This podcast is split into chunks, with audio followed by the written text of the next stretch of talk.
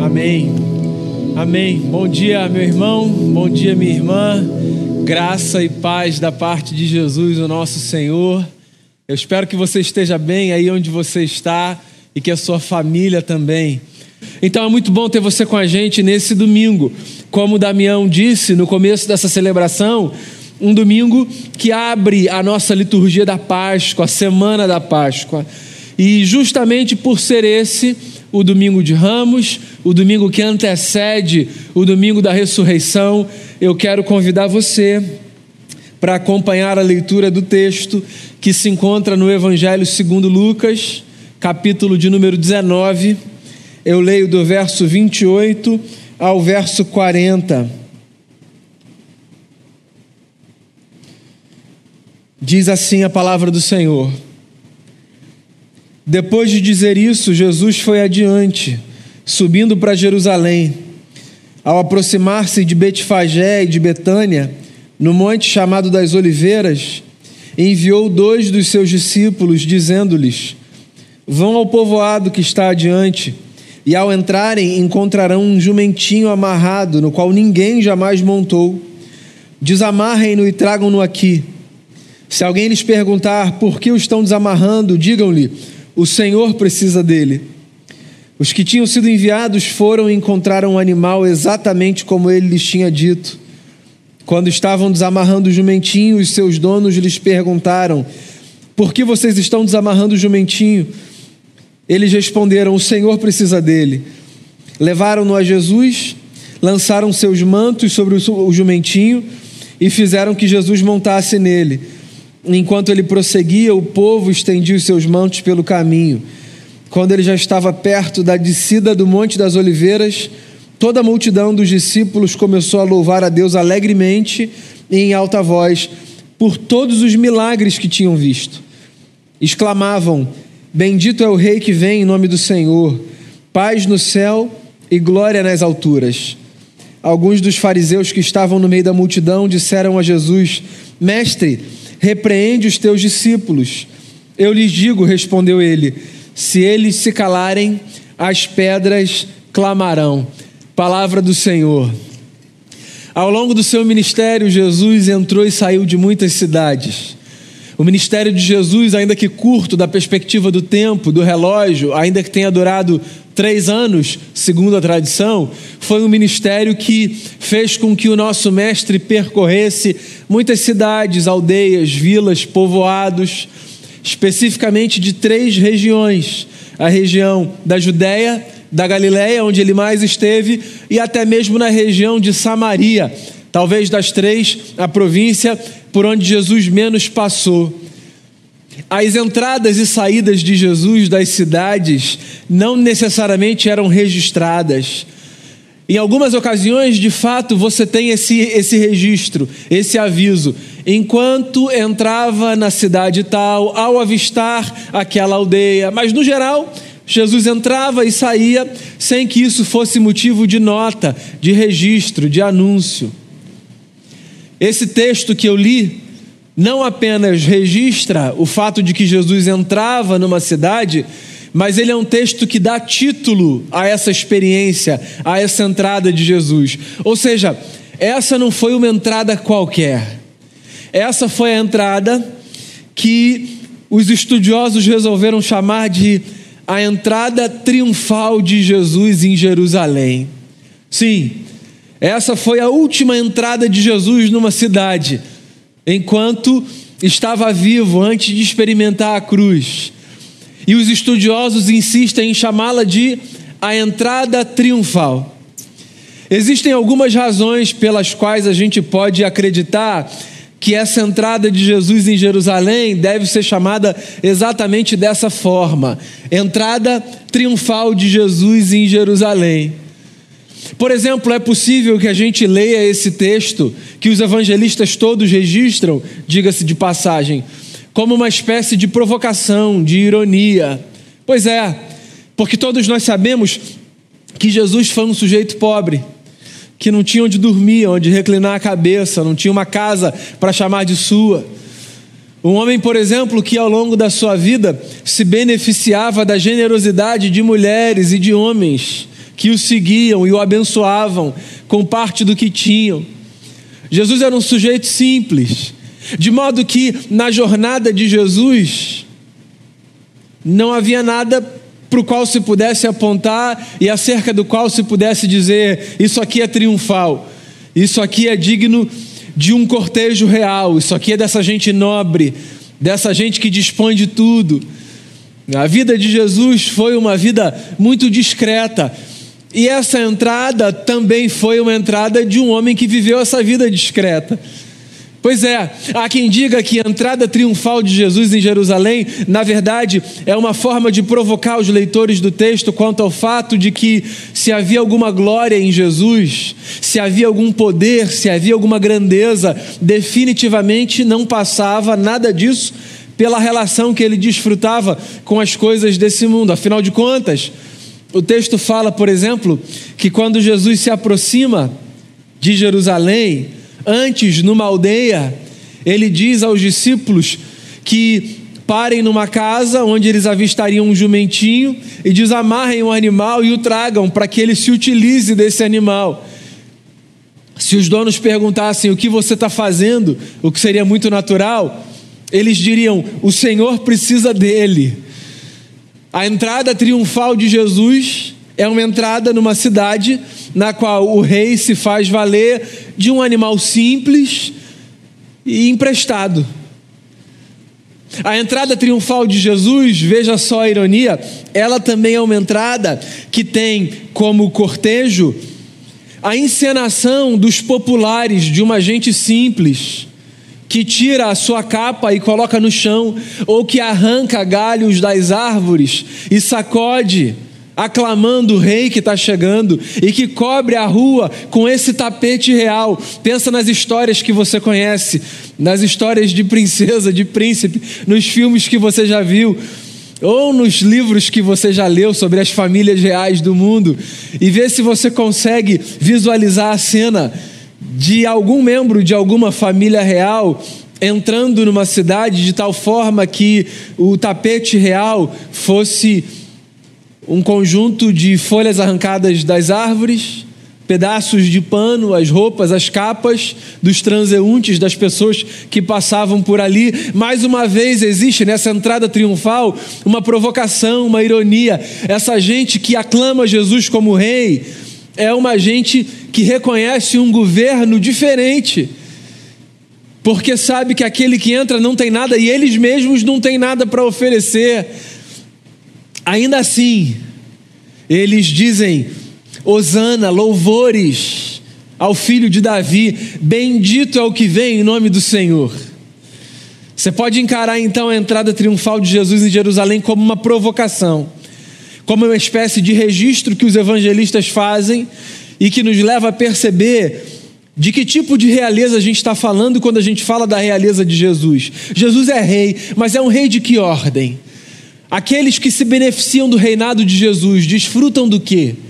Dos banquetes dessa terra ou de outras sortes de bênçãos que o Rei dos Reis tem para nos oferecer? O texto da entrada real de Jesus, ou da entrada triunfal de Jesus, também abre outra cortina para a gente, outra perspectiva. Essa é uma passagem que faz a gente perceber sobre como tantas vezes as multidões cantam coros, sem nem apenas fazer um, exercício crítico, uma reflexão daquilo que cantam, a quem cantam. Por que eu digo isso? Porque exatamente na mesma cidade, provavelmente a mesma multidão, uma semana depois, dizia exatamente o que acerca de Jesus? Crucifica-o, crucifica-o. Queremos Barrabás. Olha só que coisa interessante, o texto coloca diante da gente dois cenários. Especificamente o texto que eu li coloca um, mas você sabe o que acontece em seguida. Uma semana depois, o intervalo de uma semana, na mesma cidade, numa espécie de dramatização político-religiosa, onde essas duas forças se unem para decidir o destino de um homem, acusado por muitos, mas adorado por outros tantos. Essa mesma multidão diante de Jesus aquele acerca de quem disseram: Bendito seja o que vem em nome do Senhor, Hosana nas alturas ao filho de Davi. Essa mesma multidão, uma semana depois, diz: Queremos Barrabás, crucifiquem a Jesus. Esse texto é uma provocação que nos faz perceber as oscilações que nós experimentamos na vida, que nos provoca na reflexão do fato de que tantas vezes nós cantamos coisas, falamos coisas, abraçamos pautas, temas, assuntos, sem refletirmos de forma crítica. Esse texto é um texto que faz a gente pensar na nossa experiência de fé, onde a gente está, com quem a gente está, o que a gente canta, o que a gente afirma, a confissão que a gente faz, a oração que a gente apresenta. Será que isso tudo vem de um exercício reflexivo e do fundo do coração e da alma? Ou será que isso tudo é coisa que a gente diz porque está todo mundo dizendo? Eu tenho falado isso desde o início da pandemia. Uma experiência como essa de privação, uma experiência de perda, de notícias tão difíceis, uma experiência de instabilidade financeira, onde muitas pessoas experimentam reveses nas suas finanças, nos seus negócios. Nesse período em que pessoas se veem distantes dos seus queridos por um curto espaço de tempo, enquanto eles estão num hospital, ou até que Cristo nos aproxime de novo, porque perderam pessoas de fato nessa pandemia, num tempo como esse. Nós somos levados a avaliar a realidade da nossa fé e a pensar se de fato o que a gente canta, o que a gente diz, o texto que a gente lê, a oração que a gente faz, se isso tudo faz sentido no profundo da alma, ou se esse é o tipo de coisa que a gente professa, porque, como boa parte dessa gente, a gente está no meio de uma multidão. Essa é a segunda cortina que o texto abre.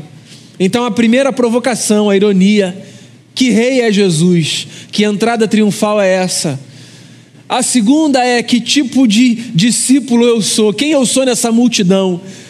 Eu sou o camarada que canta, que aclama, que o recebe, mesmo na simplicidade da capa que é tirada ou do galho de árvore que é posto, mas que faz isso de coração, ou eu sou como essa gente que está no meio do bloco, foi ver a banda passar, mas não faz nem ideia do que está acontecendo, que está cantando porque aprendeu a música, que levantou a mão porque ensinaram que é assim, que fez uma oração, mas que no fundo são só palavras decoradas. Quem eu sou nesse cenário, no meio dessa multidão? Agora, tem uma terceira cena que se descortina diante de mim quando eu leio esse texto. Eu acredito que esse texto seja uma ironia, uma provocação, eu acredito. Eu acredito que esse texto seja uma convocação para que eu reflita sobre o meu lugar, sobre quem eu sou nessa multidão. Mas você sabe o que eu acredito?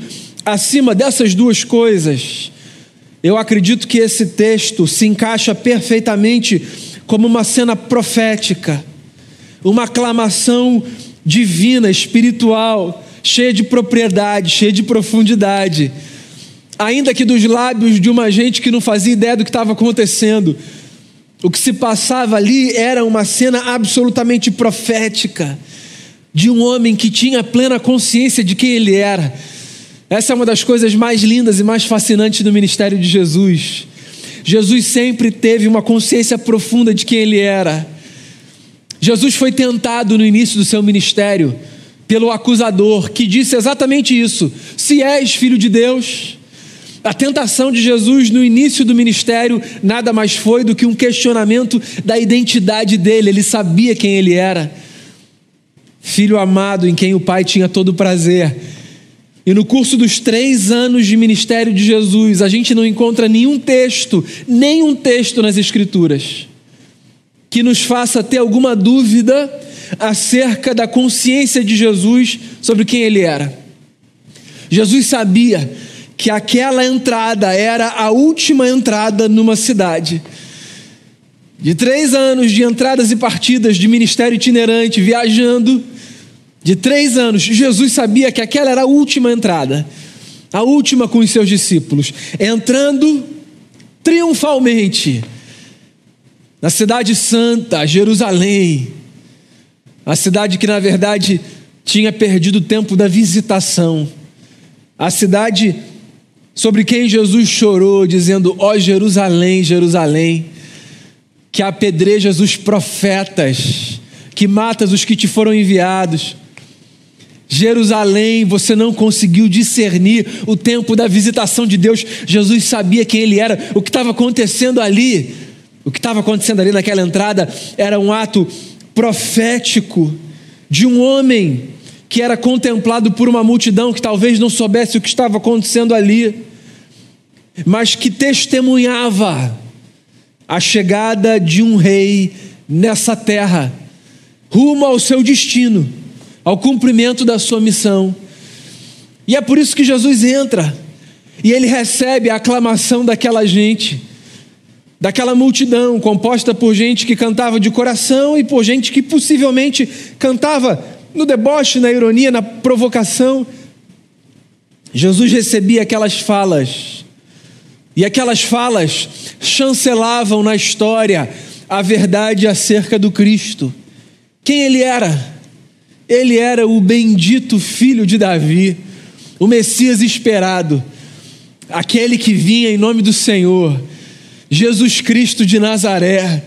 Um homem que veio não apenas para nos ensinar como viver, para ser um exemplo, um mártir, não. Jesus Cristo de Nazaré aquele que veio cumprir uma missão, aquele que veio para nos reconciliar com o Pai na cruz do Calvário.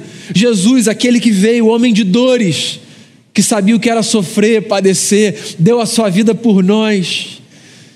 Você consegue imaginar? Volta aí, resgata em seus contos de fada favoritos, as suas histórias reais, os vídeos e documentários que você já assistiu sobre a realeza no mundo. Você consegue imaginar uma história que tem como título A Entrada Triunfal, mas que não tem como destino um castelo, um palácio. Sim, Jesus entrou triunfalmente, aclamado pelo povo, adorado como filho de Davi, recebendo a honra de uma gente simples. Mas a pergunta é: se ele entrou pelas portas da cidade, aclamado como um rei. Para onde ele foi? Esse é o começo de um capítulo final, ou de um bloco final da história dos evangelhos. A entrada triunfal de Jesus em Jerusalém é o início de um bloco dos evangelhos que vai até a cruz. Sim, Jesus é um rei diferente de todos os reis que a história conheceu. Porque se os reis desse mundo, quando entram triunfalmente pelas cidades, buscam os seus castelos e os seus palácios, de onde governam com beleza, com glória, com glamour e com toda riqueza, Jesus Cristo de Nazaré, o Rei que cativou o nosso coração, quando entra triunfalmente pela Cidade Santa, entra não buscando a riqueza de um palácio, mas entra absolutamente consciente de que o final daquela estrada era a cruz do Calvário. É isso que me cativa em Jesus. Jesus é um rei que dá a vida pelos seus. O governo de Jesus passa não apenas pelo exemplo de um bom homem, mas pela escolha que ele faz de ter os seus braços abertos na cruz do Calvário, absorvendo sobre si a dor da separação do Pai, para que eu e você pudéssemos ser reconciliados com Deus. Sim, nós estamos num domingo que antecede a Páscoa do Senhor. E a pergunta que eu queria fazer a você, a você que se diz seguidor ou seguidora de Jesus, é: quem é Jesus como um rei na sua vida? E quais são as suas expectativas em relação a Ele como seu rei? Sendo Jesus aquele a quem você devotou o seu coração, o que dele você espera? O que você deseja? Eu espero que você tenha plena consciência de que, como diz a Bíblia Sagrada, o reino de Jesus não é desse mundo. Por sinal, o Apocalipse diz que em algum momento da história todos cantarão: o reino deste mundo já passou a ser do nosso Senhor e do seu Filho, e ele reinará para sempre. O Cristo que entra na história no ventre de uma mulher, que vive como um homem que obedece à lei, o homem perfeito, morre na cruz por mim e por você, adentra a cidade santa, num cortejo triunfal, aclamado pela multidão, de maneira simples. E depois que tudo aquilo passa, depois que o canto acaba, depois que as ruas são varridas e não há mais capas nem galhos, depois que toda a multidão se dispersa, a verdade é que ele permanece ali, indo até o fim, indo à cruz, não por si, mas por mim e por você. Que nesse domingo, irmão e irmã, o nosso coração seja convidado a cantar: Venha o teu reino, Senhor, venha, que o teu reino venha sobre nós, esse reino de justiça, de paz e de alegria no Espírito Santo. Que nesse domingo que antecede a Páscoa, você você reavalie as razões pelas quais você segue a Jesus e que você chegue à conclusão de que vale a pena segui-lo, não por aquilo que de majestoso, poderoso ou glorioso nesse mundo ele tem para te oferecer, mas porque a presença dele na vida, a presença dele no íntimo, no coração, faz toda a diferença. Que o seu coração seja preparado para a grande e majestosa notícia de que o Rei, que entrou pelas ruas de Jerusalém, teve como destino a cruz, que eu e você merecíamos pelos nossos pecados, mas que ele resolveu carregar por amor de mim e de todos vocês. Eu quero chamar você aí na sua casa para um tempo de oração. Eu quero chamar você aí na sua casa para um tempo de gratidão Queria encorajar você a orar em gratidão a Jesus. Diante desse texto, que por sinal termina nos lembrando que se nós não anunciarmos essa boa notícia, as pedras anunciarão. Se nós nos calarmos, elas falarão. Ou seja, a notícia está posta, não tem como esconder. Eu quero encorajar você aí na sua casa, enquanto você ouve uma canção, a colocar diante do Senhor a sua vida em gratidão e a dizer em oração: Muito obrigado, Senhor, porque o Senhor é o meu Rei, o Rei que governa a minha história e que deu a sua vida para que a minha fosse salva, fosse poupada, fosse preservada. Coloque seu coração diante do Senhor, faça a sua oração e depois nós oraremos todos juntos. Em nome de Jesus juntos fazemos uma oração. Pai querido, nós, primeiro lugar, queremos agradecer ao Senhor pelo presente que é reconhecermos que Jesus Cristo de Nazaré é o nosso Salvador, que Jesus Cristo morreu na cruz do Calvário e fez isso para que nós tivéssemos vida e pudéssemos gozar dessa vida intensamente. Pai, muito obrigado pela certeza de que nós temos de que um dia os nossos pecados foram pagos na cruz do Calvário. E se temos alguma coisa para te pedir nesse momento, é que o Senhor não nos permita esquecer que se algo temos a receber de Ti, é a graça de podermos ser reconduzidos a uma relação com o Senhor através de Jesus Cristo. Que todas as vezes que nos aproximarmos do Senhor, pelo que o Senhor é, pelo seu tamanho, pelo que o Senhor pode proporcionar, que o Senhor avive na nossa mente, no nosso coração, de que o maior presente que nós poderíamos receber de Ti, nós já recebemos, que foram os nossos pecados na cruz do Calvário, pago por Jesus Cristo de Nazaré. Por isso nós, como igreja, nós nos rendemos diante do Senhor, nos prostramos na Tua presença e agradecemos porque um dia o Messias que entrou triunfando no lombo do jumento morreu na cruz do Calvário para que nós fôssemos exaltados ao lado do Pai. Senhor, muito obrigado. Nós agradecemos ao Senhor com toda a convicção, porque o maior presente que poderíamos receber, recebemos na cruz.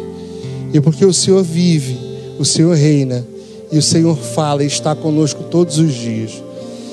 Nós oramos assim, em nome de Cristo Jesus, e que a graça do nosso Senhor e Salvador Jesus Cristo, o amor de Deus, o nosso Pai, as doces e infinitas consolações do Santo Espírito estejam sobre o povo de Deus, em nome de Cristo Jesus. Amém e amém.